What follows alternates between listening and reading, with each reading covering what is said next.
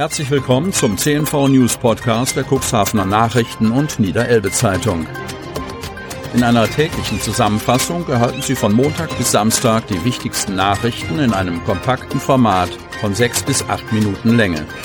Am Mikrofon Dieter Büge. Freitag, 18. November 2022. Schafe auf einer Weide bei Behrensch zerfleischt. Kreis Cuxhaven. Nur zwei Tage nach einem Rinderriss in Arendt scheint der Wolf erneut zugeschlagen zu haben. Trittsiegel im Schlamm sprechen eine deutliche Sprache. Die sogenannten Coburger Füchse bilden eine besondere, zeitweise beinahe ausgestorbene Rasse des Hausschafs. Sabrina Rosenhagen hat ein besonderes Fable für diese Tiere. Nachzüchten wolle sie, erklärt die Spiekeranerin, die einen empfindlichen Rückschlag hinnehmen muss. Auf ihrer Weide zwischen Behrensch und Spieker Neufeld fanden Rosenhagen und ihr Mann am Donnerstag zwei getötete Tiere. Fünf andere von insgesamt 13 am neuen Weg stehenden Schafen wurden in der zurückliegenden Nacht durch Bisse verletzt, teils so schwer, dass ihr Schicksal am Vormittag noch unklar schien.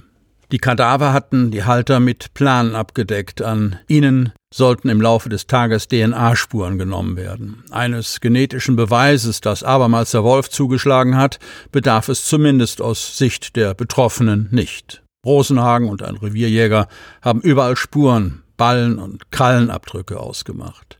Im schlammigen Untergrund sind die Trittsiegel gut zu identifizieren.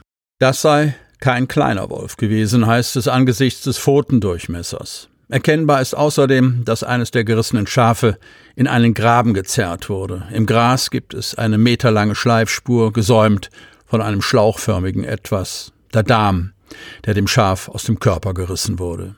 Dass die Weide gemäß der Weidetierschutzempfehlungen eingezäunt und mit einem stromführenden Draht versehen war, half im vorliegenden Fall übrigens nichts. Ein Wolf, der darauf aus sei, Beute zu machen, könne auch hoch genug springen und ließe sich durch solche Maßnahmen nicht abhalten, hieß es dazu aus Kreisen der Jägerschaft, und dass es keineswegs darum ginge, dem Wolf den Garaus zu machen. Weidmänner plädieren stattdessen für regulierende Maßnahmen, wie sie zum Beispiel auch ein Bundesfachausschuss des Bioland-Erzeugerverbands fordert. Die Cuxhavenerin Ada Fischer, die zu Wochenbeginn den Riss eines Rindes zu beklagen hatte, hat am besagten Bioland-Positionspapier Titel Wolf und Weide unter einen Hut zu bringen mitgearbeitet. Die Unterzeichner fordern Regeln für eine Koexistenz von Wolf und Weidetieren. Der Schlüssel liegt aus ihrer Sicht im Herdenschutz und aktivem Wolfsmanagement. Wie geht es mit dem Café Brüning weiter? Otterndorf. Das Café Brüning in Otterndorf ist seit Anfang November geschlossen. Nach noch nicht einmal vier Jahren hat sich Unterpächterin Claudia Wolf aus der Medemstadt verabschiedet. Wie geht es mit dem Traditionshaus am Kirchplatz jetzt weiter? Kein Licht, die Türen sind geschlossen, die Gasträume sind weitgehend leergeräumt. Wer für eine Tasse Kaffee oder ein Stück Kuchen ins Café Brüning will, den begrüßt ein weißer Zettel. Das Café ist geschlossen, ist darauf zu lesen.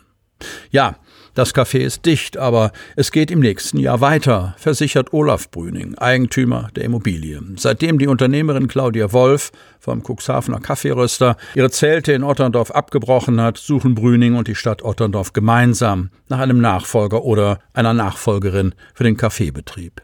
Er habe bereits einen konkreten Anwärter im Blick, verrät Brüning, aber unterschrieben sei noch nichts. Sein Wunsch wäre es, dass der oder die Neue im März 2023 loslegt. Aber vorher seien noch einige Dinge zu klären, etwa zum Zustand der Kaffeeräume. Brüning ist unzufrieden, wie die frühere Pächterin das Kaffeehaus hinterlassen hat und sieht hier vor allem die Stadt Otterndorf in der Pflicht. Hintergrund die Stadt als Pächter hat mit ihrem damaligen Stadtdirektor Harald Zarte den Umbau des Cafés im Winter 2019 nach den Wünschen der Unterpächterin Claudia Wolf begleitet und vorangetrieben.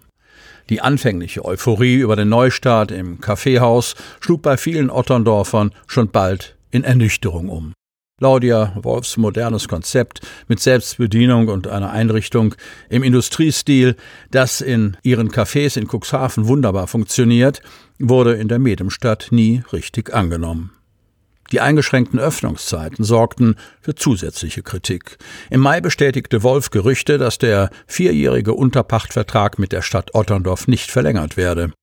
Die Suche nach einem neuen Pächter begann. Die Stadt kündigte den Pachtvertrag mit Olaf Brüning zum 31. Dezember. Bürgermeister Klaus Johansen gibt sich zuversichtlich, dass das Café Brüning schon bald wieder mit Leben gefüllt wird. Für die Stadt wäre es schon wichtig, wenn sich schnell ein neuer Bewerber findet, so Johansen. Die Öffnungszeiten der vorherigen Unterpächterin kritisiert er rückblickend als absolut enttäuschend. Stadtdirektor Frank Thielebeule bestätigt, dass es Interessenten und Gespräche mit der Familie Brüning gibt, will sich dazu aber nicht konkret äußern. Kurtaxe soll 2023 in Cuxhaven angehoben werden. Der vormals als Kurtaxe bekannte Gästebeitrag soll im kommenden Jahr steigen. Das geht aus einer Verwaltungsvorlage hervor, die in dieser Woche erstmals in den Ratsgremien beraten wurde. Im Tourismusausschuss, der am Dienstag getagt hatte, zeichnete sich bereits ein Dissens zwischen SPD und Union ab. Es geht um die Frage, wie viel man Cuxhaven-Urlaubern finanziell zumuten will. Beim Vorlagenstudium sei er erschrocken gewesen, bekannte CDU-Ratsherr Lars Birner. Die Gästebeitragskalkulation, über die in letzter Instanz der Rat beschließt, sieht vor, die Abgabe in der Hauptsaison und in Kurzone 1 auf einen Tagesbetrag von 3,80 Euro zu erhöhen. Bis dato mussten Übernachtungsgäste 60 Cent weniger entrichten, um die im Nordsee-Heilbad vorgehaltene touristische Infrastruktur mitzufinanzieren. Birner erinnert daran, wie bereits um jene 3,20 Euro gerungen worden war habe man doch seinerzeit bereits eine 3 Euro Schallmauer durchbrochen. Und jetzt dieser Sprung. Das werden wir merken, prophezeite der selbst als Gastgeber tätige Ratsherr und sprach damit Befürchtungen an, die seine Fraktion bewogen, im Ausschuss mit Nein zu stimmen. Der zahlende Gast, so die Überlegung, die auch die CDU-Tourismusfachfrau Beatrice Lohmann teilt, wird in 2023 aus vielfältigen Gründen den Gürtel enger schnallen müssen und deshalb besonders preisstabil reagieren. Wir müssen aufpassen, dass wir die Kirche im Dorf lassen, mahnte Lohmann. Denn im Unterschied zu anderen Destinationen, so der CDU-Hinweis, falle in Cuxhaven nicht nur Kurtaxe, sondern auch Übernachtungssteuer an. Sie hörten den Podcast der CNV Medien. Redaktionsleitung Ulrich Rode und Christoph Käfer. Produktion Win Marketing, Agentur für Text- und Audioproduktion.